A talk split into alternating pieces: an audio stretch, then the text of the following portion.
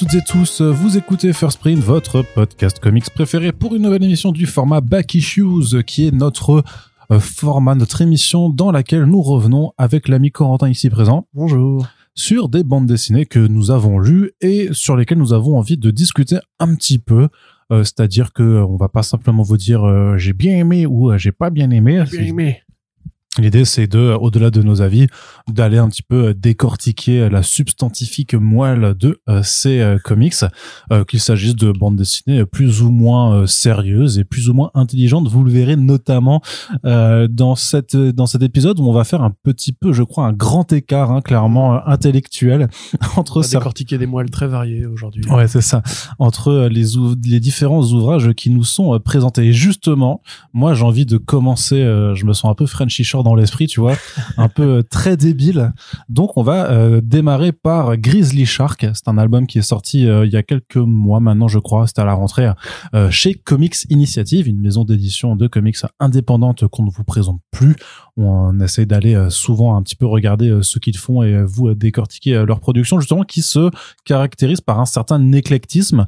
Parce qu'on peut retrouver justement des BD cons comme des comme ses pieds comme Grizzly Shark. Ça veut pas dire que c'est pas bien mais juste vraiment c'est du débile.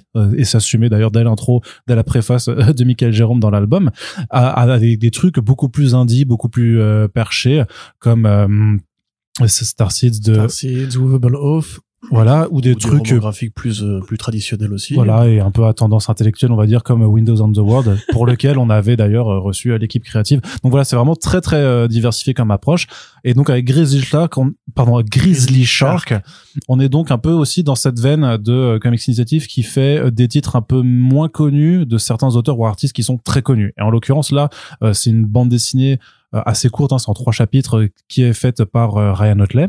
Et Ryan Otley, c'est une superstar désormais euh, de la bande dessinée américaine, notamment, notamment pour son travail sur Invincible, en compagnie de Robert Kirkman. C'est lui qui avait repris la série après le septième numéro, euh, une fois que euh, Cory Walker avait fait le premier arc narratif, et ensuite il l'a tenu jusqu'au bout, jusqu'à la fin. Donc un gros run sur, euh, enfin, avec. Avec une petite interruption de Walker qui était revenu un moment Oui, c'est vrai. Oui. Qui était revenu très en forme d'ailleurs. Mais, mais grosso modo, c'est quand même lui qui a fait 80% de la BD Tout et il s'est fait quand même une place de renom, notamment pour l'ultra-violence hein, des, des scènes de combat qu'il y a dans Invincible. Et cette ultra-violence, bah, c'est un peu tout le propos de Grizzly Shark qui nous emmène donc dans un monde où euh, il y a eu des mutations, euh, des changements de, de- du climat qui ont fait que les requins euh, sont désormais euh, dans les forêts et il y a des ours dans la mer. C'est voilà, juste à le dire. Voilà. Moi, je trouve que C'est- complètement stupide. Et on va suivre au départ euh, un père qui est en train de pique-niquer avec son euh, son gamin et qui se font attaquer par l'un de ces euh, requins des forêts. Et euh, petit à petit, en fait, c'est une galerie de personnages plus ou moins euh, stupides euh, qui vont apparaître aussi, avec la promesse évidemment euh, dans alors qui est pas forcément dans le titre euh, VF puisque c'est juste Grizzly Shark mais la promesse qu'il y aura de l'affrontement donc de euh, contre des ours des mers un petit peu à la façon des productions Asylum à la con Ouais, bah, c'est- oui, c'est très c'est très évident comme clin d'œil. Hmm. D'ailleurs, je crois que le, rappelle-moi Big Girls. Big Girls, oui, c'était à la base en fait, c'est effectivement c'est une courte histoire qui était faite avec Voilà. effectivement, C'est le nom que je cherche. bah, c'est James, non, Non, Jason Howard. Jason Howard, Jason voilà, Howard, voilà. pas Jason. Howard et Ryan Otley qui sont potes avaient prévu de travailler ensemble. L'un devait faire la série euh, donc euh, Grizzly Sharks et l'autre devait faire un truc qui était cyber, Ouais, ou cyber, ouais. un truc comme ça. Et les deux séries devaient évoluer jusqu'à se croiser en justement en référence au Mega Shark versus Giant Octopus, euh, Mega Shark versus Mecha Shark, ou bah, toutes les productions aussi. Euh, Croqui, japonaises. crocodile, crocodilon, je sais plus quoi là. Voilà. Et en fait, ça, c'est, c'est l'héritage de plein de trucs. Ben, déjà, du mouvement culturel qui est né avec la sortie des Dents de la Mer, qui était à l'époque le grand blockbuster qui a inspiré des clones, des suites, des parodies comme Piranha. Il y avait d'ailleurs un film avec un grizzly. J'ai oublié comment il s'appelait, qui avait, qui avait eu droit à une affiche de Neil Adams à l'époque. Euh, très beau, très belle affiche, très mauvais film. Il y avait eu Orca aussi. Et ce courant-là, en fait, de série B avec des requins, parce qu'aucun vrai film de requin n'existe à C'est part les- les Dents de la Mer. Que ça, puis c'est les films de créatures, quoi. Le film de requin qui fait C'est partie ça. du registre du film de créatures. Voilà, et en fait, il a tellement été morphé, tellement été déformé au point de devenir juste ouvertement ridicule et de d'occuper les stades de la série B euh, les plus débiles, que c'est devenu effectivement un cinéma d'exploitation qui a beaucoup été pillé par les studios Asylum, qui sont donc cette boîte, un peu les héritiers euh, faux cul, un peu à mon sens, de Trauma Entertainment, qui en fait font de la série B nanardesque volontairement et consciemment, au point de pousser des concepts débiles comme les Sand Sharks, par exemple, les requins des sables, incroyablement nul ce film, mais il, est des- génial vraiment. Mais il y a les tornados aussi, le tornado, bah, enfin Sharknado. voilà, après. Sharknado évidemment qui est la plus grosse franchise et c'est probablement celle-là qui a un plus influencé parce que là c'est ouvertement juste complètement con. Encore sans Shark, tu peux te dire bon effectivement il y a peut-être un mec qui est s'est dit deux secondes que la proposition pouvait passer pour crédible, ok, Euh, ou alors les requins des, des neiges ou trucs comme ça. Là en l'occurrence Sharknado c'est juste des tornades qui trimballent des requins et les requins en volant croquent des gens. Voilà c'est complètement débile.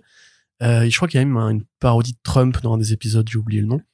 Donc là, on est dans le même registre, c'est de la, de c'est une excuse pour faire de la violence graphique et stupide.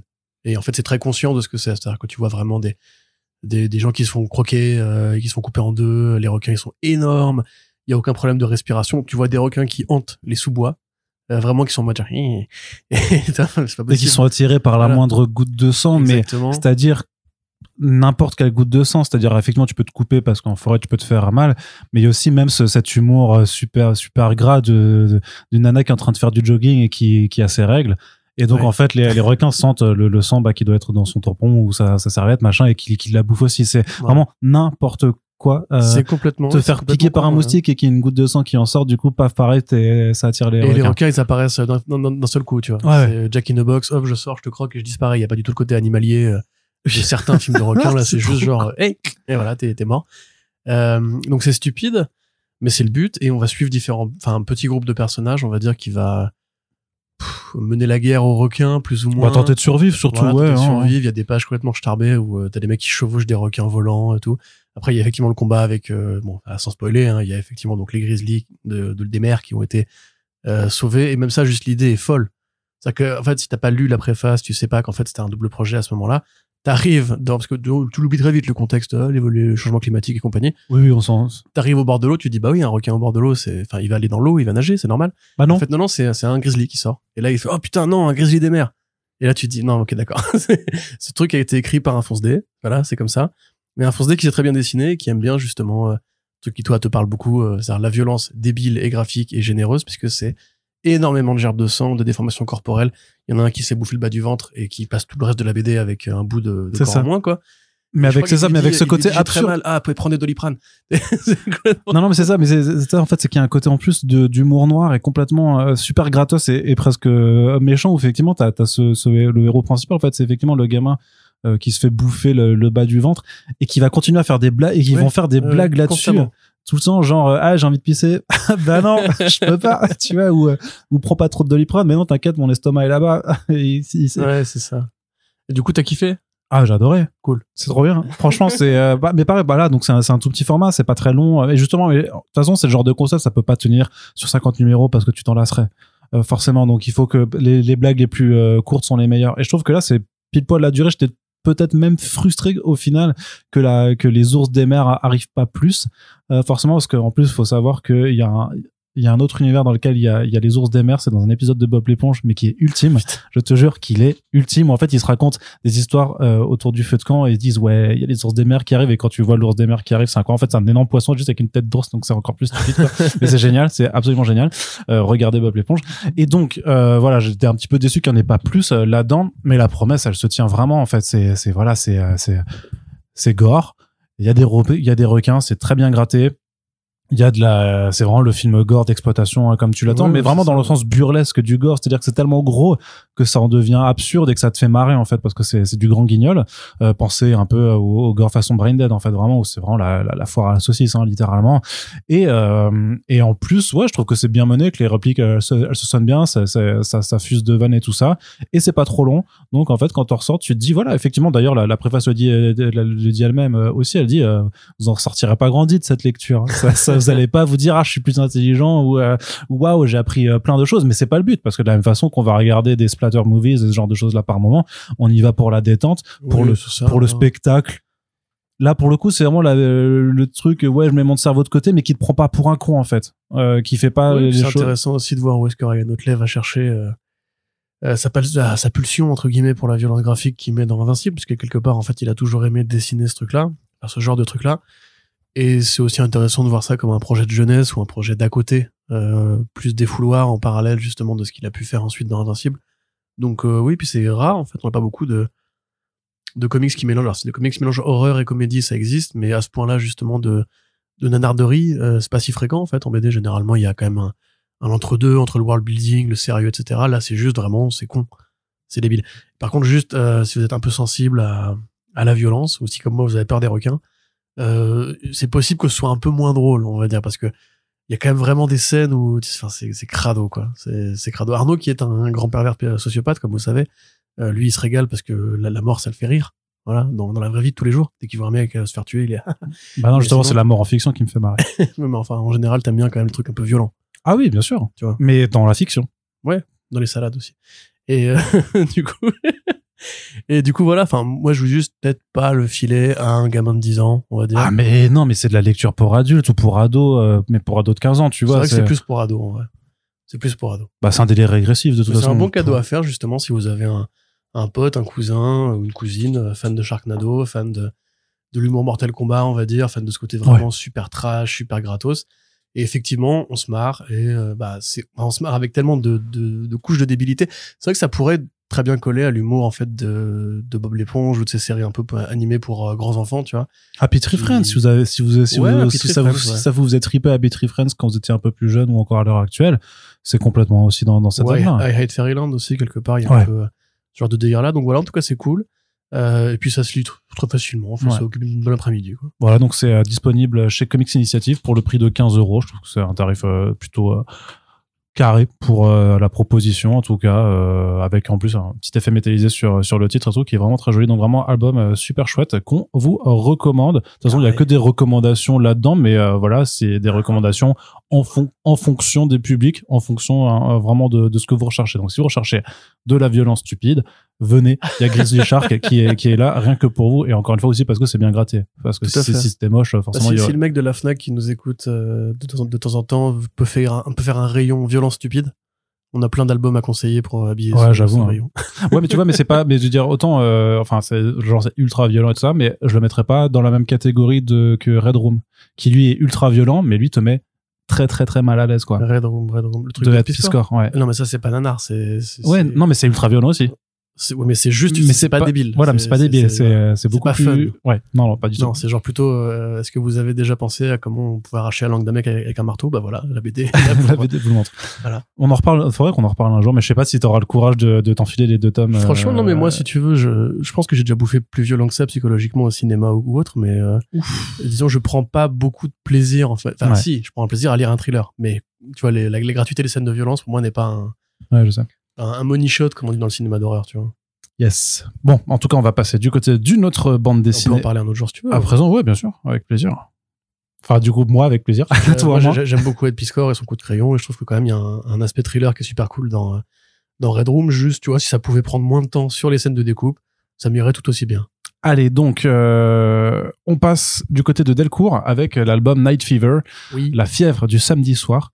Non, euh, la fièvre de la nuit. Juste la, la fièvre. Moi, j'aurais bien aimé. Donc, ça tordait au début pour que ça fasse. Euh... Donc, une nouvelle réalisation du famoso duo Ed Brubaker, Sean Phillips. C'est Criminal, c'est Reckless, c'est Fatal, c'est Kill or Be Killed. C'est fondu au noir. C'est fondu au noir. C'est beaucoup de choses. c'est énormément de choses. C'est là où gisait le corps. C'est un duo prolifique que euh, qui est vraiment une spécialité en fait de la maison Delcourt, hein, puisque euh, ça fait depuis depuis le début en fait que que euh, Thierry Mornay est donc dans la collection contrebande de Delcourt en fait les Brubaker Phillips se sont édités. Je crois que le seul la seule collaboration qui est pas chez eux, c'est peut-être le Sleeper. Euh, ouais, parce que c'est chez Vertigo. Euh... Enfin, Vert ouais. Ouais. Wildstorm, pardon, pas, pas Vertigo. Donc, euh, Night Fever, c'est leur dernière collaboration. C'est leur première, euh, c'est le premier graphic novel qu'ils font en pause après avoir enchaîné cinq albums de Reckless, qui était donc leur dernière série en date qu'on vous a déjà beaucoup présenté dans le podcast. Et c'est donc une forme de pause pour eux parce que c'est vrai qu'ils ont enchaîné cinq albums en deux ans, ce qui est énorme. C'est colossal. ce qui est colossal. Euh, complètement. Et donc là, ils, ils envisageaient ça comme une forme de respiration, c'est-à-dire aller dans un autre univers, mais toujours quand même, puisque c'est Brubaker et Phillips, on n'est pas là pour cueillir des fleurs et euh, promener des lapins dans un joli petit parc. Non, on est toujours dans du polar, on est toujours dans un univers pour adultes.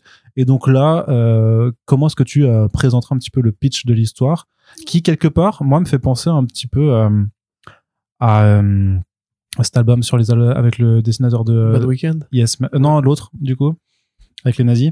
Avec les nazis, euh, Reckless. Attends, Fatal?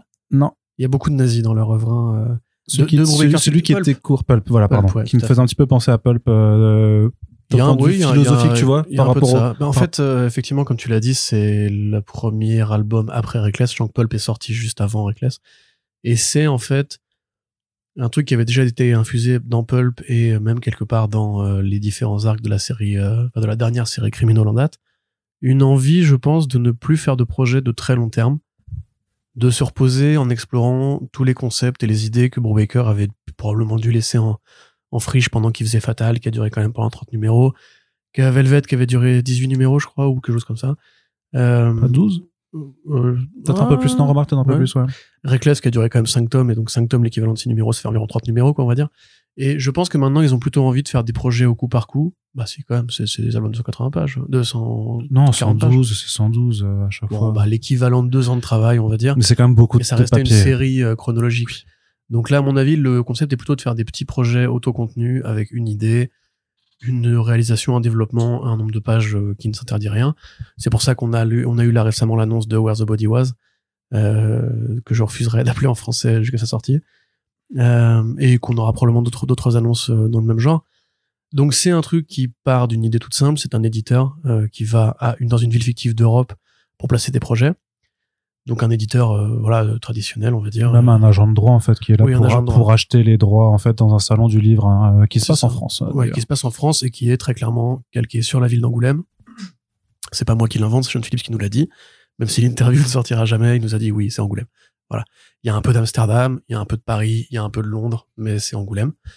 Euh, sur place, il découvre euh, une sorte de monde nocturne. Euh, ouais, une sorte de monde. Il y, y a un individu qui vient l'aborder, en fait, au moment où lui décide de suivre un petit peu les, les fêtes secrètes qui se terrent dans la ville, dans les bas-fonds, dans la communauté, on va dire, de ceux qui ont plus d'argent. C'est un peu l'équivalent de l'hôtel Mercure de, de la ville. Ouais. Euh, sauf que les gens ont des masques et jouent au poker des grosses sommes et se tapent des prostituées. euh, voilà. Et en fait, il va croiser un homme qui le reconnaît, parce qu'il s'est passé pour un autre, qui le reconnaît et qui l'entraîne dans une série d'aventures. Et cette série d'aventures va l'amener à se questionner sur les choix qu'il a fait. C'est-à-dire que lui, c'est un homme, euh, voilà. C'est un homme qui est marié, c'est un homme qui rangeait des voitures, il a fait des conneries dans sa jeunesse. Il a une part sombre, visiblement, puisqu'il se, il s'embarque dans cette espèce d'histoire euh, de, de, de, de plein gré. Et euh, la boucle, en fait, de l'histoire va être qu'est-ce que tu fais comme choix de vie? Est-ce que t'aurais pas dû essayer de suivre cette piste que t'as eue quand t'avais 17, 18 ans? Est-ce que, genre, quand t'es éditeur ou quand t'es agent de droit, bah, tu vis quelque part de l'autre côté du miroir, c'est-à-dire que tu n'inventes pas d'histoire. Et en l'occurrence, c'est aussi, je pense, une, une perspective de mise en abîme pour euh, Ed Brubaker qui contemple un petit peu ce qu'aurait été sa vie s'il avait pas fait de la, fait de la bande dessinée. Euh, Il y a tout un propos pareil sur le les espèces de vieux mythes européens de, de la secte, des masques, de la luxure, de la drogue, ce complexe des 1% qui couche entre eux, etc., etc., des éclats sexuels, enfin tout ce, tout ce petit délire. Et surtout, c'est un vrai beau polar en hommage justement à une littérature que Brubaker aime bien, avec beaucoup moins que Reckless, qui est vraiment en l'occurrence une main tendue à la fiction des détectives privés de la Californie, des États-Unis, de, bah, l'Ouest américain, on va dire, avec l'espèce de, de dernier cow-boy euh, à la Elmore Leonard que serait donc euh, Ethan Reckless. Là, on est plus vraiment dans de la fiction, du, vrai, la fiction roman noir en fait. C'est-à-dire que t'arrives dans une ville, la ville elle-même est un personnage, la ville euh, abrite des secrets et un secret amène un secret. Et en se perdant dans une espèce de, labyrinthe, le personnage découvre une vérité sur lui-même qu'il ignorait ou qu'il voulait pas s'admettre à lui-même, euh, ce qui va en l'occurrence être tout le motif de l'album. Avec aussi l'idée du double. Il y a beaucoup de codes en fait que tu retrouves de vrai, euh, la vraie littérature noire traditionnelle qui est bien gratté là encore une fois comme tu dis tout en tout en atmosphère les couleurs de Jacob Phillips sont magnifiques des nappes atmosphériques bleues roses violettes pour symboliser la fête et la nuit. Ouais, l'ambiance nocturne est particulièrement nocturne bien euh, ouais, retranscrite. Il joue beaucoup sur les silences euh, dans les pages pour induire l'idée justement la ville a une sorte de respiration de murmure. C'est comme un cauchemar réveillé en fait euh, ce qui se passe la nuit dans cet environnement par rapport au côté beaucoup plus quotidien beaucoup plus tranquille et beaucoup plus en fait réaliste. Nous qui avons déjà fait des salons du livre ou des, des conventions de comics voilà, on voit très bien ce côté, le stand, les mecs qui, en costard cravate qui vont d'un bout à l'autre pour euh, dire ah t'as vu machin, il est à tel stand, à tel stand et compagnie. Est-ce que ça peut avoir de rébarbatif aussi quand t'as 40 balais, que t'as euh, cette carrière dans la BD que Don Baker a lui? Et en fait, on imagine voilà probablement qu'il il va il va extrapoler sur justement l'ambiance nocturne qu'il peut avoir une ville comme Angoulême où tu avoir la petite fête avec tous les éditeurs, etc. Ou avec tous les scénaristes et compagnie, tu dis eh mais ça se trouve après quand ils rentrent dans leur chambre, ils tapent un gros rail de coke ou quoi, j'en sais rien. Et lui après il y met un peu ses frustrations. Il y a un propos par rapport à la violence aussi. Et au cauchemar justement parce qu'il y a une vraie place à l'onirisme dans cet album-là, du fait que le mec est déraciné de chez lui puisqu'il va en Europe et l'Europe pour les Américains ça reste le vieux continent, ça reste le le coin des vampires, ça reste le coin des vieux aristocrates. C'est comme dans voilà American Vampire quand t'avais la scène avec les vieux aristocrates justement. T'as ce côté euh, ouais c'est encore là où se terre tout le passé un peu honteux que les États-Unis ont amené, qu'on ouais, ont quitté en amenant la, modernité des gratte-ciels, des, des villes, etc., etc. Là, c'est plus euh, justement un truc qui fait à la fois très horreur, on pourrait dire, euh, parce qu'il y a vraiment, comme tu le disais, un côté Eyes Wide Shut. Euh, c'est vraiment le, notamment, oui, à partir du moment où il découvre l'envers du décor, l'envers nocturne du décor avec les, les riches, là ouais pour moi c'était immédiat en fait. Ah ouais c'est c'est Eyes Wide Shut tout à fait il y a un côté aussi un peu David Lynchien on peut très bien imaginer des notes de saxo et tout euh, un peu planant et, et, ce côté voilà la recherche de l'identité du personnage principal euh, qui en fait à un moment donné ne sait pas s'il va renoncer à sa vraie vie ou est-ce qu'il va du coup se dire que tout ça était un, un joli cauchemar réveillé euh, moi franchement je me souviens que le comité des comics m'avait alpagué sur Twitter pour me demander ce que j'en avais pensé à l'époque je ne l'avais pas lu euh, anecdote complètement inintéressante et inutile je suis allé à Londres cette année avec Océane, peu de temps après la sortie de Night Fever d'ailleurs. Et il y a un comic shop à Soho dont j'ai oublié le nom malheureusement, je suis désolé. Ce n'est pas Forbidden Planet. On est passé parce qu'ils ont un rayon fanzine underground que j'aime beaucoup euh, aller fréquenter. Et quand on arrive, qui est-ce que je vois sur les stands? C'était quelques semaines après qu'on l'ait eu en interview d'ailleurs. Sean Phillips. Sean Phillips et Jacob Phillips, Phillips, qui signait justement les albums de Night Fever.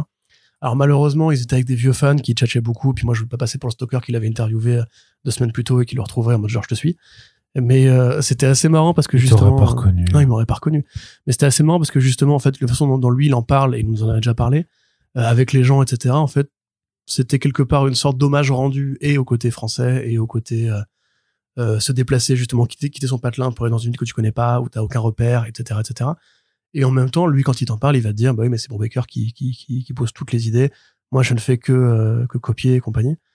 Et c'est assez curieux parce que quand tu mets ça en parallèle avec euh, Cover, par exemple, qui a aussi des, des bouts de ça, en fait, tu vois, justement, de, de référence à des vraies, des vraies topographies. Donc, Cover de Brian Bendis. Oui, pardon, oui. Et un, une, une interpolation entre ce côté, la vraie vie. Et David euh, Mack, pardon. David Mack, ouais. La vraie vie d'un personnage qui travaille dans les milieux artistiques et l'édition. Et une fausse vie qui va être euh, la partie fictive de l'album, du côté tueur, du côté on se promène en Europe et compagnie. Euh, je pense que c'est peut-être un peu un, un rêve, enfin un, une sorte de de voie toute tracée pour les scénaristes et les artistes justement de se dire eh, et si en fait je partais de ma vie personnelle mais je m'imaginais qu'en fait j'étais un agent secret et compagnie euh, ce que je trouve plutôt euh, enfin plutôt charmant en l'occurrence on trouve aussi des petits bouts de, de psychédélisme hein, dans, dans cet album euh, avec des visions un peu hallucinées de drogue et tout qui la touche plus un côté SF tu vois qui serait pareil un truc qu'on pourrait voir chez Lynch qu'on pourrait voir dans d'autres cinémas comme ça. Mais sans réponse claire ensuite de la non sans réponse claire. Bah en fait la réponse c'est euh, on peut pas spoiler mais grosso modo la réponse elle est volontairement inassouvie parce que ce que je disais. Parce qu'en fait c'est euh, c'est l'idée de l'album c'est qu'est-ce qu'aurait pu être ma vie évidemment le but du, titre n'est pas de répondre à ça parce qu'on est dans un polar on n'est pas dans un film où à la fin le mec rentre heureux avec euh, sa femme et ses gosses et dit ah j'ai fait les bons choix et tout. Enfin c'est pas un film de Jim Carrey quoi. Là l'objectif c'est plus de, poser cette question au lecteur en lui disant regarde tu vois là il prend un autre chemin qui amène plein de questions plein de plein de découvertes mais en même temps bah, il peut pas répondre puisque justement il faut quand même qu'à la fin ils se disent mais je sais toujours pas où j'en suis. Et c'est ça qui est vachement bien foutu à mon sens c'est vrai, vraiment un album qui fait crise de la quarantaine à fond, je trouve. Ouais, ça par contre, ouais. Et oui, bah vas-y. Et que je trouvais non, mais c'est juste que par rapport à cette absence de, de réponse, euh, où moi j'étais frustré en fait. Non pas que c'est pas bien d'avoir une fin ouverte ou, ou d'avoir une fin un petit peu amère. Hein. D'ailleurs, je trouve qu'elle laisse un sentiment assez amer cette lecture à la fin. Mm parce que t'es dans quelque chose de, de, pas forcément heureux, parce que mine de rien aussi, en fonction de, l'âge à laquelle, vous lisez cette BD, c'est sûr que je pense que tu l'abordes pas pareillement euh, si t'es euh, étudiant euh, fan de Brubaker Phillips ou euh, si t'approches de la quarantaine ou que tu l'as dépassé, parce que forcément tu remets aussi ensemble, parce qu'il y a vraiment des interrogations qui, je pense, te parlent déjà à toi en tant que trentenaire et qui te, qui te parlent encore plus si t'es dans la même situation que le personnage, c'est-à-dire maquer des enfants bien rangés, ce, genre de choses-là. Donc, donc c'est bien parce qu'elle te fait vraiment te soulever pas mal d'interrogations c'est vraiment une sorte de, de lecture où tu enfin c'est vraiment une plongée en fait dans dans, dans, un univers parallèle en fait. C'est vraiment ce sentiment qu'il arrive très bien à retransmettre euh, d'être perdu. Vraiment le personnage est perdu et tu te perds avec lui euh, en, en, suivant son chemin. Et à la fin pourtant il me manque un petit peu quelque chose tu vois. C'était pas pour moi le, le Brubaker Phillips qui m'avait forcément le plus transporté. Et peut-être parce que euh, tu as pas toutes les réponses ou que j'attendais peut-être d'autres réponses aussi au parcours euh, du, du, personnage par rapport à ce que j'ai eu de, de peut-être plus euh, balisé, on va dire, dans le cadre du, du polar de, de, ce duo. C'est parce que justement, c'est un truc qui joue sur les zones de gris et les zones d'ombre, et en fait, c'est à toi de, de noircir un petit peu, ce que, enfin, de d'éclaircir ce que tu n'as pas compris, enfin, pas compris ou juste pas eu euh, en retour. Euh, tu vois, c'était pareil pour Pulp quelque part. Pulp était super court. Pulp m'a fait frustrer aussi, hein, ah ouais, remarque, hein, tu vois. Donc il bon. aime rien ce garçon. Et en même temps, tu vois, j'ai pas aimé le uh, My Heroes, I've Always Been. Je comptais pas en parler, mais tu, tu, tu creuses ta tombe tout je seul. Je sais que tu m'en veux depuis cette année-là. Mais non, mais justement, My Heroes, si t'avais lu tout Criminal, tu, tu saurais qu'en fait, on a toutes les réponses. C'est très différent de, de là. Je sais que c'est moi le péché. mais après, non, non, moi, je, enfin, peut-être que je suis un peu un, un obsessionnel, mais ça, ça, me parle toujours autant en fait parce que je pense que j'arrive très bien à voir ce que Brubaker va mettre enfin comment est-ce qu'il place chaque œuvre dans son rapport personnel à la fiction. Tu vois c'est comme dans Criminal justement le héros est un fan de enfin le héros. Dick Lawless est un fan de comics. Il va digérer euh, Archie Comics par exemple dans un, un, des albums la séduction le dernier des, innocents. Dans Bad Weekend il peut imaginer un petit peu comment ses idoles à lui ont vieilli comment c'est Jack Kirby John Buscema etc les gens de l'époque euh, sont accueillis maintenant dans les conventions modernes euh, quelque part, Pulp, c'est pareil, c'est aussi la crise de la quarantaine d'un mec qui se voit comme le dernier américain, ou le dernier, parce que c'est un auteur aussi dans Pulp, hein, le dernier, euh, dernier porte-flingue américain, le dernier héros de western, le dernier héros de, de polar. Là, je trouve que c'est un peu le revers de Pulp, dans le sens où Pulp, en fait, il va chercher la gloire qu'il avait avant, enfin, il va chercher la gloire que le, héros américain, avec le sicot à la ceinture, avait avant, tout en mettant cette part d'ombre et d'autocritique et tout. Là, c'est plus l'inverse. En fait, il dit non, mais tu vois, mais en fait, la normalité, c'est pas du tout satisfaisant et la vie n'est pas satisfaisante et tu peux être euh, installé dans une routine qui te satisfait, avoir des signes extérieurs de confort qui te satisfont, mais en fait, ça veut pas dire que t'as as résolu tes problèmes personnels. Et tu vois, c'est comme encore une fois, dans la fameuse interview, Sean Phillips nous disait qu'il venait juste de rembourser. Oui, alors juste, juste pour que les gens comprennent de quoi on parle, on a fait une interview de Sean Phillips à Amiens, au rendez-vous de la BD à Amiens, qu'on avait aussi fait celle de Charlie Adler, que vous pouvez retrouver sur First Print. Et c'est quelque chose qui est rarissime et qui ne nous arrive quasiment jamais. Il y a eu un souci avec l'enregistrement en fait qui n'a pas eu lieu. C'est-à-dire que malgré le fait d'avoir bien le voyant rouge sur, une, sur le zoom et tout ça en fait en regardant les fichiers sur la carte mémoire bah en fait il y avait deux minutes de truc et puis plus rien. Donc euh, une interview euh, qu'on a faite qui était plutôt chouette mais qu'on pourra hélas c'est pas grave pas vous proposer. C'était juste pour moi cette interview. C'est ça. Euh, mais oui mais de toute façon Philippe en tout cas voilà personnellement j'ai vraiment grave kiffé. Et pour répondre du coup au commis à ceux qui m'ont posé la question euh, pour moi il y a toujours pas de baisse de forme. Limite je trouve ça mieux mieux foutu que les deux dernières Reckless euh, qui sent, sentait un petit peu pas la lassitude, mais euh, l'envie de tourner cette page-là, tu vois, parce que dans la Recast 5, c'est euh, c'est vraiment euh, bon. On va le laisser là hein, pour l'instant, Ethan. Vous, tu verras quand tu l'auras lu. On va le laisser là. Maintenant, on a envie de faire autre chose, plus varié, et vraiment même au niveau de l'esthétique, de la mise en la mise en place du récit, je trouve ça super différent de ce qui s'est fait jusqu'à présent, et tout, tout, tout, tout, en étant dans, dans, une continuité.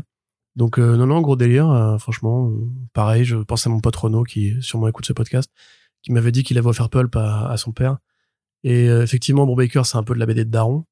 Et donc le fait que ça commence à, ça à bien au Daron, la crise pense, de la ouais. quarantaine, je pense que c'est encore une fois la matérialisation que c'est un auteur qui a ce vécu et qui maintenant bah peut-être euh, commence à faire son âge aussi quoi. Après ce qui est bien avec euh, enfin ce que ce qui m'intéresse aussi par rapport à, à, au travail de Delcourt là-dessus, c'est que eux ne se sont pas euh, fourvoyés, enfin ne se sont pas laissés tenter l'expérience de, de, le sortir autrement que dans le format vraiment comics tel qu'il est. Et ça dénote pas de, du reste des, des, autres albums chez Delcourt sauf leurs, leurs intégrations un peu plus grandes. Elles sont très belles pour le coup. Je trouve qu'ils avaient fait un, un, chouette travail de mise en place. Mais ce que je veux dire c'est que c'est vraiment le comics que tu peux offrir aussi qui doit se ranger de façon dans le rayon polar en librairie mais que tu peux vraiment ouais, effectivement offrir à ton Ouais, daron ouais, ouais. parce que c'est du polar quoi. Et qu'on a aussi une, une appréciation dans le franco-belge dans le polar clairement quoi. C'est aussi un registre dans lequel euh, euh, on a nos propres positions et celles de Brubaker et Philippe ça sont d'excellente qualité et très certainement euh, bah, bien meilleur que certains autres euh, polars. Enfin, oui, oui, c'est quand même con, mais euh, même s'ils n'ont jamais été ré récompensés, ce qui un jour devrait quand même devenir un débat public en France, c'est que les Brubaker Phillips chaque année sont dans la sélection polar du FIBD systématiquement. Bien sûr. Et il y aura pas d'exception. Des Eisner Awards aussi. Je veux dire, Pulp avait gagné meilleur roman graphique l'année de sa sortie, tu vois. J'allais dire ça, mais peut-être que Night Fever était pas dans la sélection de, du FIBD Pourtant, c'est dommage, ça aurait été un beau clin d'œil. Bah pour le coup, ouais, d'ailleurs, faudrait que je vérifie. Mais donc voilà, vous, vous voyez, il y a, y a vraiment euh, quasiment chaque année du, du, Bro, du Brubaker Phillips si là-dedans. je pouvais juste, euh, moi je, je serais, bah, je sais que Urba, enfin Brubaker et, euh, et Phillips euh, tiennent à leur format euh, Image Comics avec le clou classique 21 par je sais pas combien. Mais et donc c'est Delcourt qui respecte leur leur choix de faire des petits albums. À mon sens, quand même, il y aurait un intérêt pour ces nouveaux romans graphiques là à pousser une ligne comme les Urban, enfin les urban urban, on va dire. Euh, parce qu'en plus, comme tu dis, la pagination est pas super euh, super épaisse. Ouais, c'est du son. Tu fais un peu un plus grand format, tu le fous avec les polars parce qu'il y a des il y a des gros fans de polar en France. Il y a les lecteurs de 13, euh, lecteurs de, de bah, le, le, le, la BD qui a inspiré le film de Fincher, là, de Le Tueur. Le tueur, ouais. Voilà, simplement. Euh, Il y a un gros euh, public de quarantenaires, justement, qui aime bien les, les BD où ça tiraille, où ça met des enquêtes et compagnie. Autant, autant y aller, enfin, autant aller chercher ces gens-là, parce que j'ai l'impression que Brubaker vend très peu, alors que finalement, c'est un truc qui a un public potentiel qui est énorme, quoi. Ouais, tout à fait. Donc, c'est disponible chez Delcourt pour le prix de 16,95 euros et donc disponible, c'était sorti en octobre euh, dans les librairies, donc euh, disponible partout. L'occasion de faire le petit message ce qu'on fait souvent dans les bacs et choses, c'est que si euh, ça vous intéresse, il y a des liens de commande dans la description du podcast qui vous envoient chez nos copains de Comics Zone et vous pouvez bah, prendre les albums chez eux si vous n'avez pas peur de la livraison ou que vous n'avez pas forcément de librairie spécialisée dans le coin. Euh, ça permet de soutenir Dans le podcast et la, euh, et la boutique à la fois qui Oui. mérite et que l'on salue bien bas.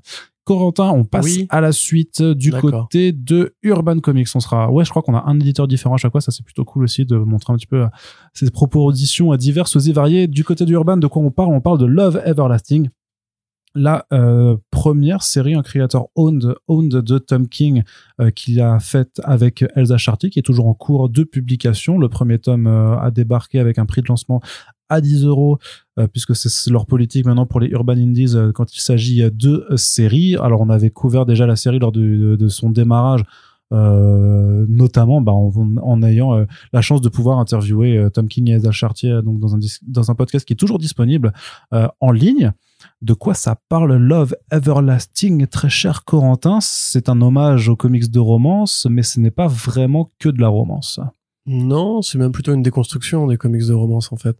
Euh, pour ceux qui ne voient pas, les comics de romance, c'est le fameux genre dominant qui a pris la suite des super-héros euh, entre les années 1940 et 1950, où à l'époque, voilà, l'Amérique triomphante, euh, fière d'avoir gagné la Seconde Guerre mondiale, à coup de bombe nucléaire, s'est dit que ce serait intéressant de suivre la, la jeunesse de l'époque dans des BD qui effectivement reflètent le quotidien un peu romantique et romancé des jeunes gens des années 40-50 donc des, des jeunes adolescentes, des jeunes femmes et hommes de 20 et 30 ans qui euh, tombent amoureux, euh, la famille se met en travers du chemin, il y a un rival amoureux qui arrive, ou c'est pas le bon moment, etc. Et à la fin, bah, la fille et l'homme partent dans le soleil couchant et vivent heureux et ont beaucoup d'enfants. Euh, genre de fiction lancé par Jack Kirby, qui a Avec Joe été- Simon, ouais. Joe Simon, qui a été largement repompé par l'artiste Roy Lichtenstein, qui a rendu en fait ses BD célèbres avec ses fameuses toiles où il reprenait en fait des dessins de Kirby, il foutait un coup de peinture dessus et voilà, ça m'a dit que c'était un Des génie. points, ouais. Voilà, et les fameux points de Liechtenstein qui existaient déjà dans l'édition de l'époque avec le- la colorimétrie CMYK, mais il l'a inventé et du coup maintenant on est obligé de dire euh, point de Liechtenstein au lieu de dire les points CMYK. Euh, fascinante histoire. Donc Love Everlasting va être une plongée dans ces genres de fiction, enfin dans ce genre de fiction, avec un numéro, on va dire un numéro, un, une époque, où on suit un personnage qui s'appelle John. Joan, Euh, yeah. John, ou Joan, John. Joan Peterson. Voilà, John Peterson, qui en fait euh, tombe amoureuse d'un garçon et euh, généralement va refuser de l'épouser pour des raisons X ou Y. Donc voilà, une histoire de romance euh, toute bête, toute banale, sauf que un personnage apparaît à ce moment-là, euh, un cowboy masqué, et lui tire une balle dans la tête. Et là, elle se réveille, et elle est encore dans un comics de romance, à une autre époque, dans des codes un peu différents.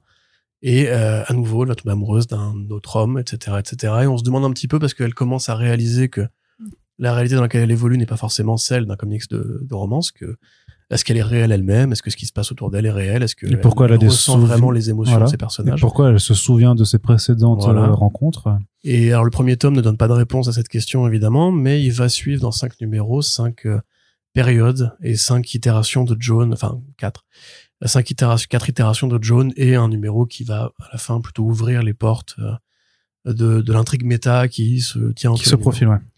Euh, alors c'est bon déjà évidemment ça va sans dire c'est exceptionnellement beau. Euh, Elsa Chartier encore en très grande forme. Moi je commence à en avoir un peu marre de dire du bien de cette nana parce que à force je vais répéter héritière de Darwin Cook, super co- coup de crayon épais, avec un ancrage qui est merveilleux, des personnages super expressifs, un sens de la narration et de l'occupation de l'espace pardon qui est merveilleux. Le travail d'hommage est très bien fait euh, parce que ça reprend justement au sein d'un numéro va, on va avoir plusieurs fausses couvertures qui renvoient donc Ouais. aux fameuses couvertures des Young Romance euh, de l'époque euh, avec euh, le personnage qui pense, euh, qui dit C'est vraiment Oh, les dialogues, Dieu, ce qu'on je appelle pourrais les- pas ouais. épouser Bobby parce qu'elle regarde ma collègue de, de l'école. C'est les dialogue covers vraiment. euh, Voilà, c'est ça. Et c'est vraiment super bien foutu. Le, la, la, la mise en couleur de Matt Hollingsworth, extraordinaire. Et que- quel couple génial, d'ailleurs. Parce que déjà, justement, que Chartier utilise vraiment bien l'espace avec la mise en couleur de Hollingsworth qui va rajouter des, des surfaces sur les visages ou des surfaces en arrière-plan. On a vraiment un dessin qui est vif, qui est beau, euh, qui fait rétro tout en étant très moderne, je trouve, dans les mouvements et tout. Surtout, les, les- vraiment, c'est l'expressivité que je retiens, moi, les sourires, les, les regards de ces personnages. Et il faut faire. et en plus, c'est ça, c'est que faut y faire super attention parce que ça traduit très très bien. oui, absolument. Et ça se verra encore plus dans, dans, dans le second tome, dans, dans le deuxième arc narratif, C'est vraiment sur l'état d'esprit de John qui évolue en per- perpétuellement, dans, dans la façon dont elle découvre effectivement ce qu'elle est en train de vivre, et comment en fait sa façon de le vivre change euh, autour. Oui, et, et ça passe par ses regards, par Et ses tu, tu expressions. vois justement tout ce qu'elle a repris des, des vieux comics ah, d'autrefois, pardon. Euh, T'as cette scène qui, dans le numéro qui fait plus Archie Comics, on va dire, euh, dans les années 50 avec euh, euh, John lycéenne et euh, son mec lycéen, où ils sont dans une des pages d'introduction sur Kit. un, sur un plan. Merci Arnaud. Voilà, bon, Arnaud a travaillé sur l'album, donc euh, voilà, il connaît tout par cœur maintenant. Euh, où t'as un plan avec les, les buildings de la rue derrière et qui sont tous plats en fait. Comme si justement tout ce truc-là était un hommage au fait qu'à l'époque on dessinait des perspectives très différemment d'aujourd'hui. Ou même à l'inverse, euh, la scène où il y a le, bah, dans le même numéro, où t'as l'espèce de lac, où tout, enfin de, rivière où tout le monde va se baigner, et t'as des plans à flanc de falaise où ça joue vachement sur la perspective de, de la retombée. Enfin c'est euh, si vous aimez les dessins ronds, expressifs, vivants, euh, lisez la Chartier, ça tue. Euh, donc ça c'est pour la partie graphique. Pour la partie scénaristique, c'est c'est intéressant en fait parce que déjà il y a encore une fois ce travail de copiste qui est très bien fait. C'est très bavard hein, pour le coup parce que comme, les, va- comme ouais. les comics de l'époque étaient très bavards, on, on savait, on savait temps ce que les personnages pensaient.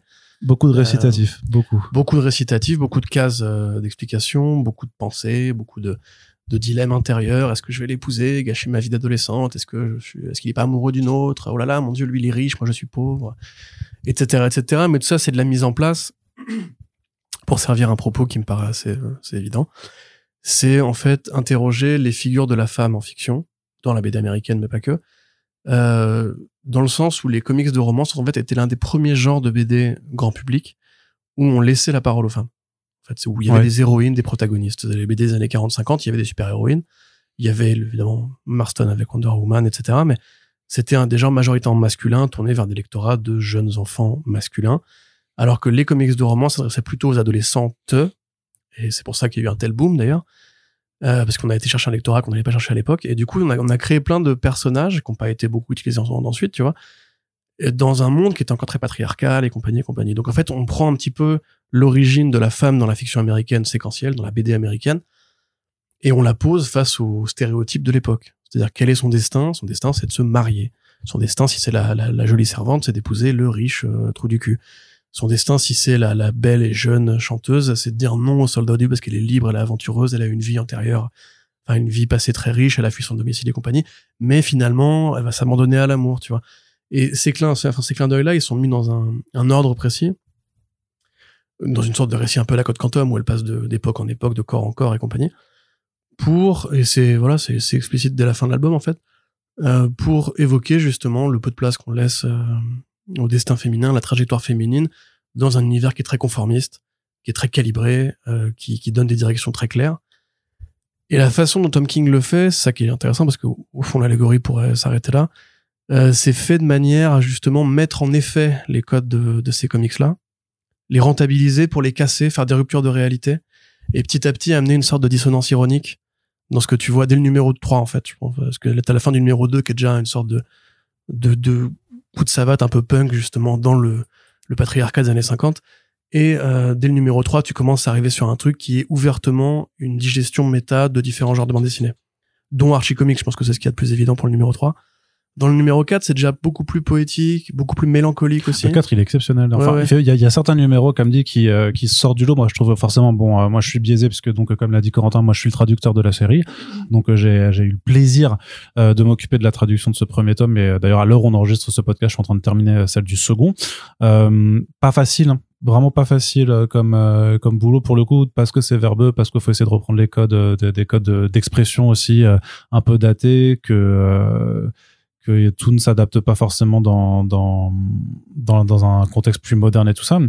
Euh, mais par contre, c'est vrai que à la lecture, ouais, il y a certains numéros qui, effectivement, euh, parce qu'il prend le temps, en fait, de développer aussi ces concepts, c'est vrai que je pense que la, euh, ce que moi je, je veux quand même rester objectif aussi, c'est que euh, même si j'aime naturellement la série et que je vous la recommande, je pense qu'on peut ressentir de la frustration et de si tu te prends pas au concept vraiment proposé par par King, te dire putain je suis quand même frustré parce qu'au final je sais vraiment pas où on va en fait. Parce que c'est quand même un jeu justement dans ce jeu de déconstruction en fait c'est plusieurs exercices de style qui qui qui se forment mais c'est vrai que par rapport à l'intrigue de Joan Peterson qu'est-ce qui lui arrive pourquoi elle vit ça qu'est-ce est vraiment où est-ce qu'on va tu tu n'en sais pas plus forcément à, la fin. Et ça je pense que ça peut créer un mmh. sentiment de frustration tu es d'accord avec moi par contre ça je, non enfin oui je suis d'accord mais parce que les gens veulent tout tout de suite c'est un peu dommage. Ouais mais je suis, non mais voilà. Mais par contre j'ai juste genre c'est le principe même de la mystery box tu vois c'est là en fait c'est là qu'on quitte Code Quantum pour aller plutôt vers le prisonnier vers même vers Twin Peaks quelque part aussi parce qu'il y a des petits clins d'œil à Twin Peaks je, mais pour euh, mais euh, mais attends je peux. Mais non c'était moi qui étais en train de parler et, qui, et qui voulait finir. Mais donc en fait si tu veux c'est tout ce côté labyrinthe de on ne sait pas qui pour moi rend la lecture supérieure parce que ce que j'allais dire c'est que ça va plus loin que juste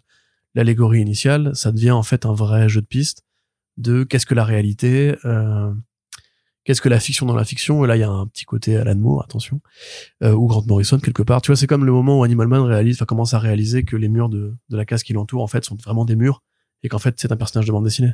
C'est ce que je veux dire? C'est un peu ce même genre de de ouais de chute de réalité qui est toujours un effet qui est très agréable à lire quand il est bien fait. Vas-y tu peux reprendre maintenant. Ouais et je veux dire que par contre voilà dans, dans l'enchaînement de, de ces numéros par contre t'as vraiment euh, certains numéros qui arrivent à se tenir parce qu'en général vu que ça a été publié sur Substack parfois un numéro se fera donc c'est trois chapitres à chaque fois.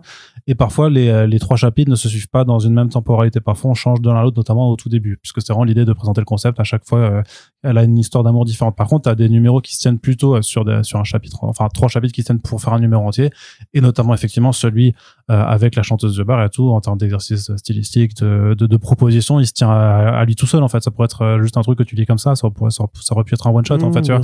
Et c'est trop bien. Et il y en aura d'autres comme ça par la suite. Là, en l'occurrence, euh, pour moi, le, le tu, bah, tu verras quand le tome 2 sortira, le 7, on en reparlera, tu vois, où euh, d'un point de vue de comment ça raconte l'évolution du personnage et le travail que qu'elle a fait euh, en termes de découpage, c'est c'est c'est c'est débile tellement c'est c'est trop fort quoi. Et effectivement, le chapitre 4, ça, ça, ça a été c'était mon préféré à, à, à bosser. Hein, pareil, super utilisation de l'espace et des décors, enfin neutres, hein, on va dire pour mettre en avant le personnage principal. Il y a toujours ce, ce super boulot sur les plans chez Chartier. Euh, on, on, voit très bien ce qu'elle a repris à, à, des mecs comme Mignola et tout sur l'utilisation euh, de la silhouette au premier plan et des, des regards en arrière-plan. Enfin, c'est vraiment euh, c'est merveilleux. Il faut que cet homme écrive des bouquins sur comment comment faire des BD pour que les générations futures sache comment faire. Il y a toujours ces vidéos euh, hein, euh, d'analyse de, de, de, planches. Il y en a plus. oui, il y en a plus. Fini, merde, merde. Mais celles qui sont là sont toujours exceptionnelles. Et si vous les aviez pas regardées, franchement, c'était. Absolument, vraiment, oui. Non, par contre, ça, c'est pas une blague, c'est pas juste plan copinage ou quoi. Regardez ces vidéos. Si, je sais pas, il y avait un mec qui nous demandait au, au courrier des lecteurs, euh, Corentin, tu fais de l'analyse super cool, etc. Donc déjà, non, c'est pas vrai. Mais euh, si vous voulez comprendre comment marche le découpage, la séquentialité et compagnie, déjà, allez lire ces vidéos, c'est une très bonne première approche. Et ensuite, après, vous allez lire Scott McCloud. Euh, ouais. Parce qu'il paraît que moi, il aime pas toi, Scott McCloud. Euh, donc, non, mais il y a un débat sur est-ce que McCloud a pas tout un peu bluffé et compagnie. Ah donc, oui, bah apparemment, il y a des gens qui disent qu'on peut faire des BD hors les, hors les règles que lui il a définies. On aura ce débat. Oui, bah il y a pas de règles pour faire de la BD justement. Absolument. Enfin, si il y en a, mais je veux dire que euh, t'es pas obligé de te limiter à un. Absolument. Tu as raison. Hein, c'est un art qui laisse libre place à l'expérimentation quand même. Et ça, et ça se voit d'ailleurs puisque c'est très différent aussi de, de, ce que Tom King a fait. Je dis justement, ah bah si, vous, si vous aimez pas le Tom King dépressif euh, que vous avez pu connaître dans pas mal de ses récits, c'est quand même un, un récit qui pour mmh. l'instant a une tonalité quand même différente. Ouais, après ça, ça, ça c'est le Tom King d'il y a, il y a longtemps quand même. Déjà là, Danger Street, c'était vachement différent. Dans Danger Street, les, les lecteurs AVF ne le connaissent pas encore. Gotham City Year One, euh, c'était assez différent. Il, a quand même euh, gagné en, panoplie de, de style. Là, je trouve quand même qu'on reconnaît des, bouts de Mister Miracle hein, quand même. Bah, déjà le fait de la situation d'emprisonnement, hein, évidemment, et surtout le rapport à la réalité. Tu vois qu'à tel moment dans Mister Miracle, quand il fait une interview euh, avec des rires, dans la salle, c'est façon Jimmy Fallon. Tu te souviens de ça, Arnaud? Tu m'écoutes pas du tout là. Euh, il hoche la tête, mais c'est pas vrai, mais il hoche la tête, on va dire que oui. Et tu sais, t'as espèce de de bande vidéo qui passe devant où il explique son suicide et tout, euh, comme une mise à distance du réel, ou même la présence des personnages des New Gods comme euh, Stanley, quoi son nom, je suis dans les New Gods déjà, Jack, quelque chose. Euh, t'as tout ce rapport entre justement la, réalité de ce que vit Tom King et la façon dont il va créer un environnement avec les comics et l'histoire des comics. pour, pour moi, oui, on, on est dans une sorte de continuité par rapport à Mister Miracle, mais qui aurait été peut-être parce que c'est un personnage féminin et que ça lui, il a peut-être plus de mal à se mettre à la place, euh, qui aurait été un peu décousu de, de l'auteur ego, on va dire, enfin de l'ego de l'auteur, on va dire, ego dans le sens euh, personnalité, euh, pour devenir un truc plus à la Severance, tu vois, une série avec concept où on t'explique qu'il y a ce, ce truc surnaturel qui arrive, on sait pas pourquoi, ou à la des Lindelof, euh, qui arrive, on sait pas pourquoi, et on va comprendre pourquoi. Tu sais, ça me fait penser un petit peu le numéro euh, 5, euh, à l'épisode de Westworld où on réalise euh, que l'homme en noir, en fait, est le jeune qu'on suivait depuis le début, ou en fait, même au début de Westworld, où l'homme en noir arrive et paf, il tue, euh, il tue l'héroïne, et il tue l'héroïne, et il fait ce qu'il fait à l'héroïne. Et ce côté, c'est super cruel, et justement pris dans un côté, t'es dans un monde de fiction qui est cruel envers les femmes, et il faut que tu comprennes que c'est un monde de fiction pour ensuite le rattacher à la réalité et comprendre qu'en fait, tu, on te parle justement d'un truc qui est très humain. Et ça, je trouve que ça marche très bien dans l'album. Moi, je suis, je suis rigolé. Voilà. Et Alors, alors, je dirais que évidemment, c'est un no-brainer, euh, chers amis. Bah c'est sûr. Alors, euh, c'est sûr que c'est euh, c'est la, la stratégie pour un peu euh, vous pousser à vous lancer dans les séries, sachant que euh, euh, ben, le, le prochain arrive, je crois, au début de l'année, pro- au début 2024. euh, ça va sortir assez, assez. Bah, allez au boulot là. Hein. Ah non, bah oui. Alors, Oui, c'est vrai. Euh, je m'y remets dès qu'on a terminé d'ailleurs d'enregistrer ce podcast. Ensuite, Corentin, on termine déjà ce podcast avec un gros pavé, euh, un autre bouquin euh, important aussi euh, qui s'appelle Immortal Sergeant. Alors, à l'heure où on enregistre, je crois que l'interview de Joe Kelly et Ken Nimura arrivera euh, 24 heures après ou euh, non, ça, enfin, sera déjà sorti, ah, pardon. mais tu veux pas arrêter d'interviewer tout le monde euh? Bah euh, non, désolé, je, je fais mon Là, taf. tu veux encore me répéter ce qu'on dit les auteurs. Bon, vas-y, je t'écoute. Ah non non, je dis rien, je dis rien là-dessus parce que pareil, là aussi euh, disclaimer, euh, j'ai un petit peu travaillé dessus dans le sens où je me suis occupé non pas de traduire mais de faire euh, ce qu'on appelle la préparation de copie, c'est-à-dire la relecture, donc de pouvoir en fait euh, re- relire et corriger à, en- à la traduction pardon de Maxime Ledin. Euh, mais là aussi, on va dire ah mais Arnaud du coup il corrompu partout, machin truc. Et j'ai envie de dire, écoutez, si vous suivez vraiment ce que j'ai écrit et ce que je dis dans le podcast depuis au moins quatre ans, je crois que vous connaissez mon rapport à Joe Kelly et Ken Numera, donc qui est le duo qui a fait Kill Sergeant. Donc vous saviez a priori Giants. Kill Giants, j'ai dit. Non, t'as dit Kill Sergeants. Ah pardon, Kill C'est- Giants. Du coup, Ouais. fraudiquement, fraudiquement, c'est intéressant. Ouais, c'est ça. donc, I Kill Giants. Donc, euh, si vous, vous connaissez mon rapport très particulier, personnel à cette œuvre et donc à cette équipe euh, créative. Donc, de toute façon, euh, après, moi, je t'avoue, hein, j'étais, euh, pour moi, ah, j'ai vu beaucoup de gens qui disent, ouais, c'était impossible de faire mieux que I Kill Giants, mais avec Immortal Sergeant, ils l'ont, euh, ils l'ont fait. Pour moi, c'est pas vrai, tu vois. Pour moi, I Kill Giants, ça reste quand même ultime, mais parce que forcément, c'est, c'est un truc qui, pour moi, maintenant, est devenu beaucoup trop, beaucoup trop personnel. Donc, Immortal Sergeant, de quoi ça parle, Corentin? De quoi ça parle Un road trip. Sais, à chaque fois, je te, Non, je te- je te- je fais le pitch, Je peux en pas t'en empêcher, en Je fait. te fais le pitch. C'est l'histoire d'un flic.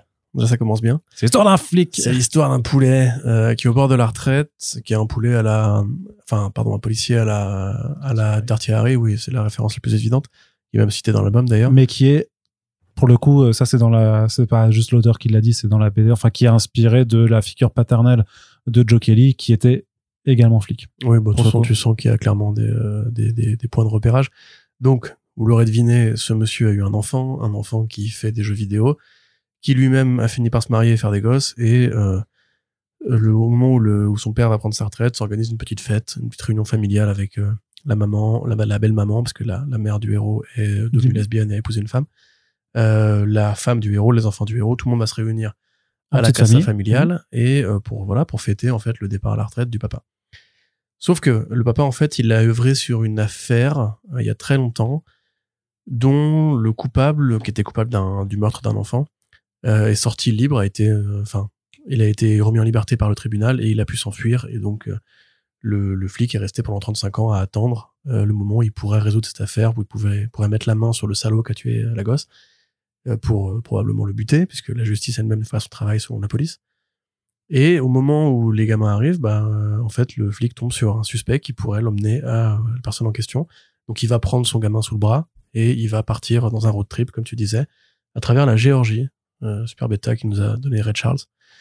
Euh, et voilà, on va explorer un petit peu la relation entre le père et le fils, sachant que le père est la vision la plus archétypale et la plus réaliste probablement du vieux flic des années 70-80. Il est raciste, euh, il est homophobe, il est sexiste.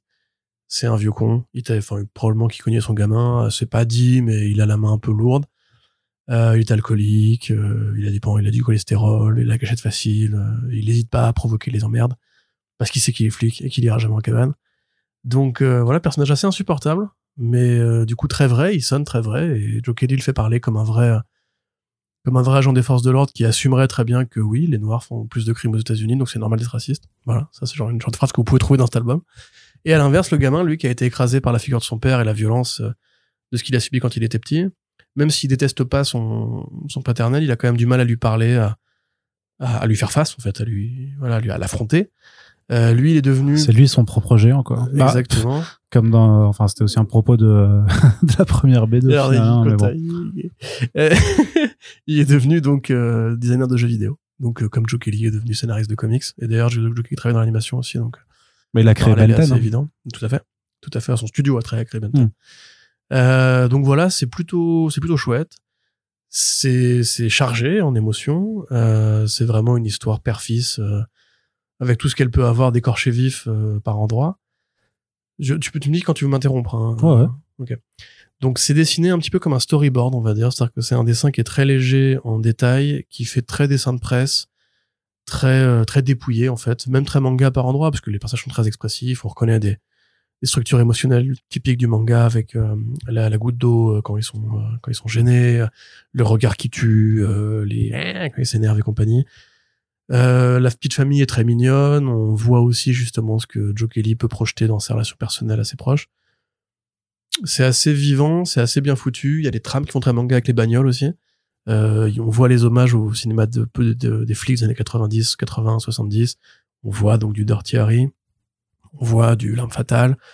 On voit toute cette école, en fait, de fiction où le, le, le poulet avait la, la gâchette facile et, et ne se préoccupait pas forcément des, des considérations de la loi. Euh, moi, je dis, moi, j'ai bien aimé. Enfin, grosso modo, je trouve ça très cool. J'ai eu un peu de mal avec le dessin au début. Finalement, après, une fois que tu rentres dedans, euh, ça passe très bien. C'est même assez dynamique, assez fluide. Et vu que tout passe par l'expression des personnages principaux, même si celle-ci reste simple, ça ne fait que rendre, en fait, euh, tu vois, c'est un petit peu comme justement les contes pour enfants. Où les contes pour enfants, c'est des récits qui sont assez simples dans leur structure. Mais ils sont simples parce que justement, ils, évoquent un truc qui est très universel et qui est très métaphorique.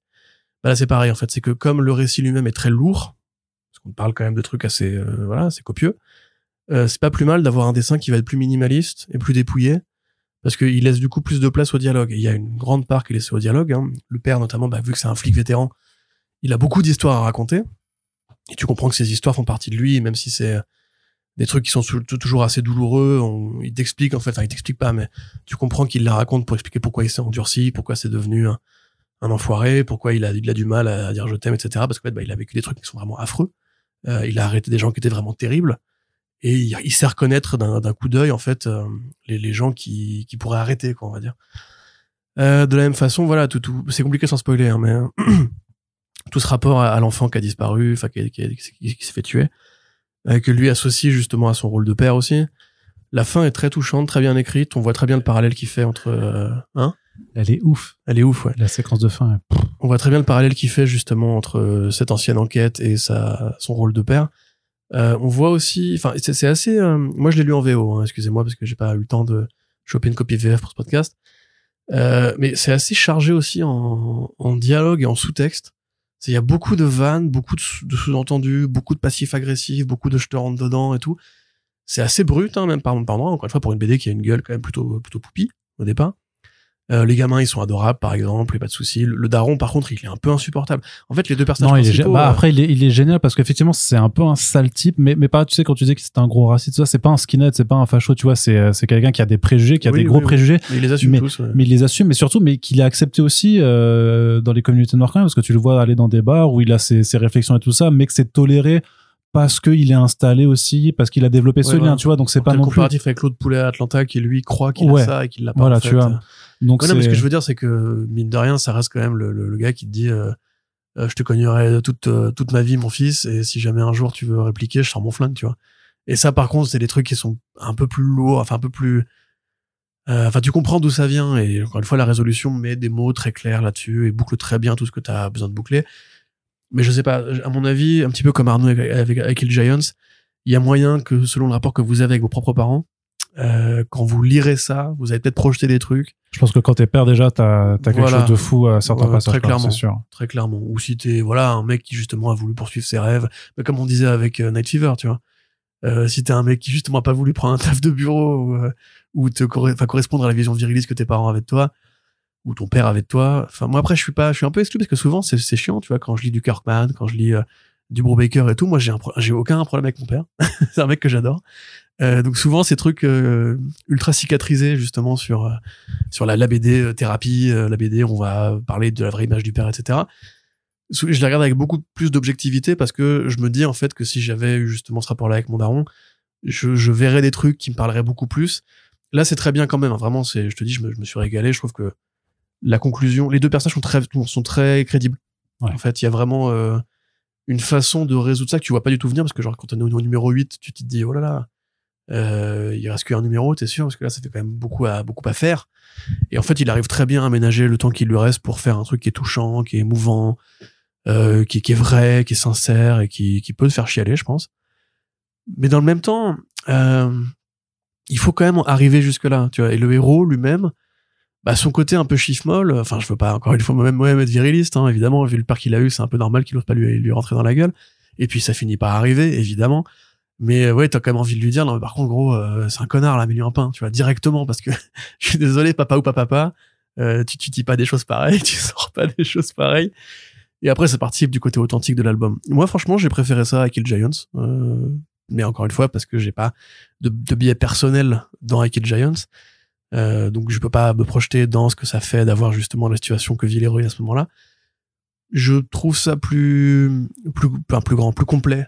Parce que c'est plus long aussi. C'est plus dense, non, mais dans Voilà. les thématiques abordées, c'est c'est extrêmement dense. hein, et l'exercice graphique qui mixe tradi et numérique aussi, qui en fait, ouais, je trouve vraiment l'enveloppe graphique est super intéressante parce que au départ, tu te dis, ouais, non, mais attends, il bâcle là, c'est, c'est- Bah, c'était aussi, enfin, c'est le trait de Nimura, tu vois, c'est toujours été assez euh, à l'économie. C'est un, c'est un, c'est un mec qui est dans, dans le déplacement, dans la séquentialité, Ouais, plus ça, que ouais. dans la recherche de la pause ou du détail, tu vois, et c'est ça qui fonctionne, c'est que t'as quand même, euh, parfois même le fait de cette liberté qui, euh, que, que Nimura a de pouvoir prendre peut-être même quatre planches pour juste un type qui tire sur, euh, sur des, euh, des pièces pour s'exercer, mais qui va le faire avec un sens du découpage qui fait que le moment où il tire, par contre, tu vas te le prendre en pleine face Ouais. et que t'as la préparation et, et ça, et ça vit vraiment, en fait. Oui, avec le bang et tout. Ouais, Beaucoup de travail sur les onomatopées d'ailleurs dans cet album aussi. Mais non, mais je te dis, graphiquement, je trouve qu'au début, tu mets un petit temps à ce que tes yeux s'habituent, entre bah, guillemets. c'est pas le truc le plus, oui, simple d'accès, on dirait, mais. euh, Mais au final, bon. après, vu que tout passe par l'expressivité, par le mouvement et par les trames, euh, je trouve que du coup, le décalage est super intéressant.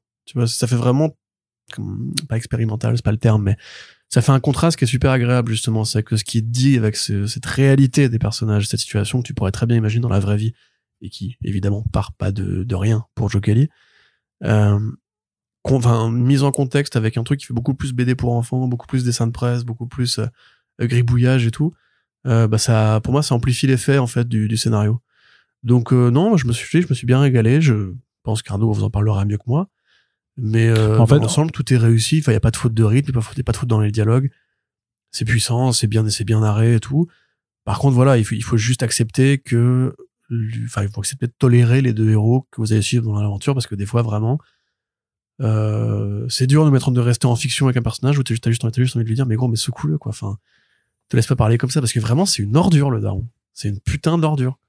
C'est, c'est J.K. Simmons dans Oz, tu vois. C'est, c'est un vrai enfoiré, quoi. Ouais, mais c'est l'enfant que t'aimes que t'aimes bien suivre aussi parce qu'il a parce qu'il a une gueule, parce qu'il a un cara design et, et tu comprends quand même que c'est pas un quelqu'un de fondamentalement mauvais en fait. Tu vois, je pense que bah ou alors c'est juste que toi t'es devenu beaucoup trop euh, Ouais, probablement. beaucoup trop wokiste pour. Bon, moi, j'imagine pour ça, vraiment que mais- le mec, il a, il a, il a, il a du sang sous les, sous les godasses. hein. Ah non, c'est pas le genre de non, c'est pas c'est pas non mais pour le coup c'est pas le flic qui tire sur euh, sur un sur un noir qui lui tourne le dos quoi. Tu vois, on est on n'est pas dans cette démonstration là non. Bah ou alors franchement je sais pas ce qui non vraiment pour le coup je te. non, moi, je l'ai vécu comme ça, pour le coup. Ah ouais, bah Ouais, euh, ouais, je pense que bah non. Pour le coup, par contre, il y, a y une vraie interrogation là-dessus parce qu'il disait, parce que Joe Kelly le disait, le dit dans la postface et, il disait dans l'interview qu'on a faite aussi que oui, que ça, ça lui paraissait impossible de faire une BD sur un flic euh, en 2021 du coup quand il commence à envisager le projet à- à- avec Black Lives Matter de pas aborder ces questions-là et justement de pas mettre en scène un personnage de, de flic blanc qui plus est euh, qui aurait été irréprochable propre sur lui et tout ça et, et- et donc euh, c'est Ah pour oui, ça qu'il y a toutes ces non. réflexions là quoi mais après oui c'est oui tout le discours à la fin du, du gamin qui va justement affronter ce truc-là. Et, et même lui, la façon dont il voit son père, c'est euh, c'est un mauvais, un mauvais gars, mais c'est un bon flic. Ouais, mais c'est de toute façon c'est quelqu'un qui c'est- enfin c'est toute façon pour moi un portrait qui est qui est super euh, qui est vraiment superbement dans la nuance dans la nuance en fait d'avoir Ah oui, quelqu'un qui est qui est fait mais qui est bourré de je suis d'accord moi je le trouve pas euh, c'est pas quelqu'un à qui j'aurais pas envie de parler tu vois parce que j'ai connu des gens en fait avec qui je suis vraiment pas d'accord du tout avec qui euh, clairement on est en opposition totale et que j'ai pas envie pour l'autant de pour autant de baffer tu vois de euh, ou euh, mais par contre où t'as envie de lui dire ouais effectivement tu peux pas dire ça pourquoi est-ce que mais t'as envie de dire mais pourquoi en fait qu'est-ce qui qu'est-ce qui dans ton dans ta trajectoire dans ton parcours en fait fait que t'es fait que vraiment tu penses comme ça? Tu vois c'est pas quelqu'un qui euh, qui qui va défiler là euh, dans je sais plus quelle quelle ville avec euh, ses 80 potes fachos pour se faire rétamer la gueule ensuite tu vois Mhm. on n'est pas dans ce cas de figure bref ça pour dire que il y a un travail par contre de, de, caractér- de caractérisation qui est assez exceptionnel et ouais, c'est que euh, dans l'ensemble du, euh, du, du déroulé de ce long euh, road trip qui pourrait très bien prendre effectivement quatre numéros de moins pour pas avoir ses à côté, mais justement c'est euh, c'est les, les Non, étapes en fait là, qui forgent. euh, du coup, si, si je peux pas finir, c'est compliqué. Bah oui, même, c'est compliqué, je sais bien, mais tu fais ça constamment pour moi non, c'est pas vrai. Non, moi je trouve que la durée elle est parfaite. C'est- J'étais vraiment en fait juste euh, que c'est- c'est ér- c'est éreintant en fait d'assister à, à justement ce, ce père qui est un tel enfoiré avec son gamin en fait. C'est ce que je veux dire. Ouais, c'est lourd. Non, mais c'est vrai que c'est vrai- que c'est lourd. Mais je veux dire que les étapes aussi construisent la dynamique de cette relation, d'installer graduellement. Disons que le volte-face aurait pu arriver plus tôt, tu vois. Mais il y a des scènes comme celle du Diners qui arrivent assez vite. Euh, où il parle avec la jeune serveuse, mais qui moi je trouve est exceptionnelle en fait. Dans, dans la façon dont il raconte, euh, dans la façon dont tu vois comment le dialogue commence à installer cette relation entre le personnage et puis la, la ligne finale comment quand il est dit. Enfin pour moi euh, déjà en VO j'étais soufflé, j'étais putain c'est fort. Et en plus je trouve que pour le coup Maxime Lodin fait un travail exceptionnel pour euh, pour retranscrire ça et la, la, la relecture à la VF elle est encore elle est encore plus folle quoi. Donc euh, non vraiment je trouve que c'est un bouquin qui est hyper puissant dans ce qui dégage dans dans ce qui dégage à la fois je trouve mais je trouve à plusieurs niveaux. C'est-à-dire à la fois cette échelle très personnelle de euh, du père et du fils de tout ce qu'il peut y avoir comme non dit comme euh, comme difficulté dans dans la structure familiale qui est euh, qui est propre à chacun. Forcément euh, tout le monde n'a pas des rapports difficiles avec son son daron euh, comme tu le disais euh, toi avant. Mais je pense que ça peut quand même te te parler.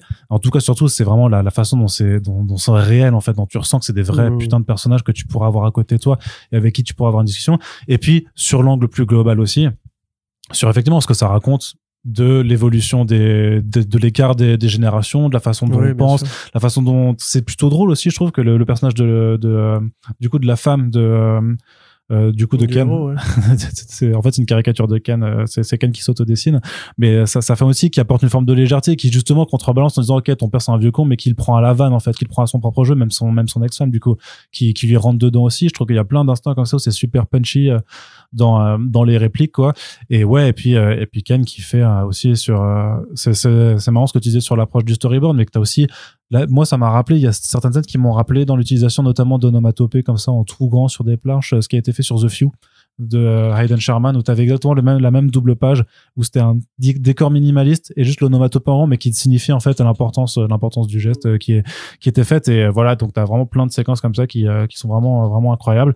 Donc vraiment pur bouquin mais j'en étais convaincu de façon avant même de l'avoir lu juste quand il l'avait annoncé tous les deux je savais que les deux ensemble parce que c'est vraiment c'est pareil, c'est chiant de le dire maintenant parce qu'en fait, je sais que l'interview a déjà été mise en ligne, mais que c'est euh, Joe plus Ken euh, ensemble sur la couverture. C'est pas euh, c'est pas un effet de style, c'est que vraiment il n'y a pas un scénariste et un dessinateur, c'est une histoire qu'ils ont pensé ensemble tous les deux, ils l'ont co-construit et ça ça et, et c'est une alchimie. Enfin, ça se voit que les deux ils sont faits pour bosser ensemble euh, et euh, et que euh, vraiment c'est des orfèvres quoi. Franchement, c'est des orfèvres de la BD. J'aime pas tout ce que Joe Kelly fait en dehors, tu vois je suis pas fan de tout ce qu'il a fait en mainstream non plus même si euh, j'a- j'aime beaucoup le début de son notamment de son Deadpool euh, euh, avec Ed McGuinness par rapport à pour ce que ça a apporté le Superman aussi le truc sur l'élite et tout ça.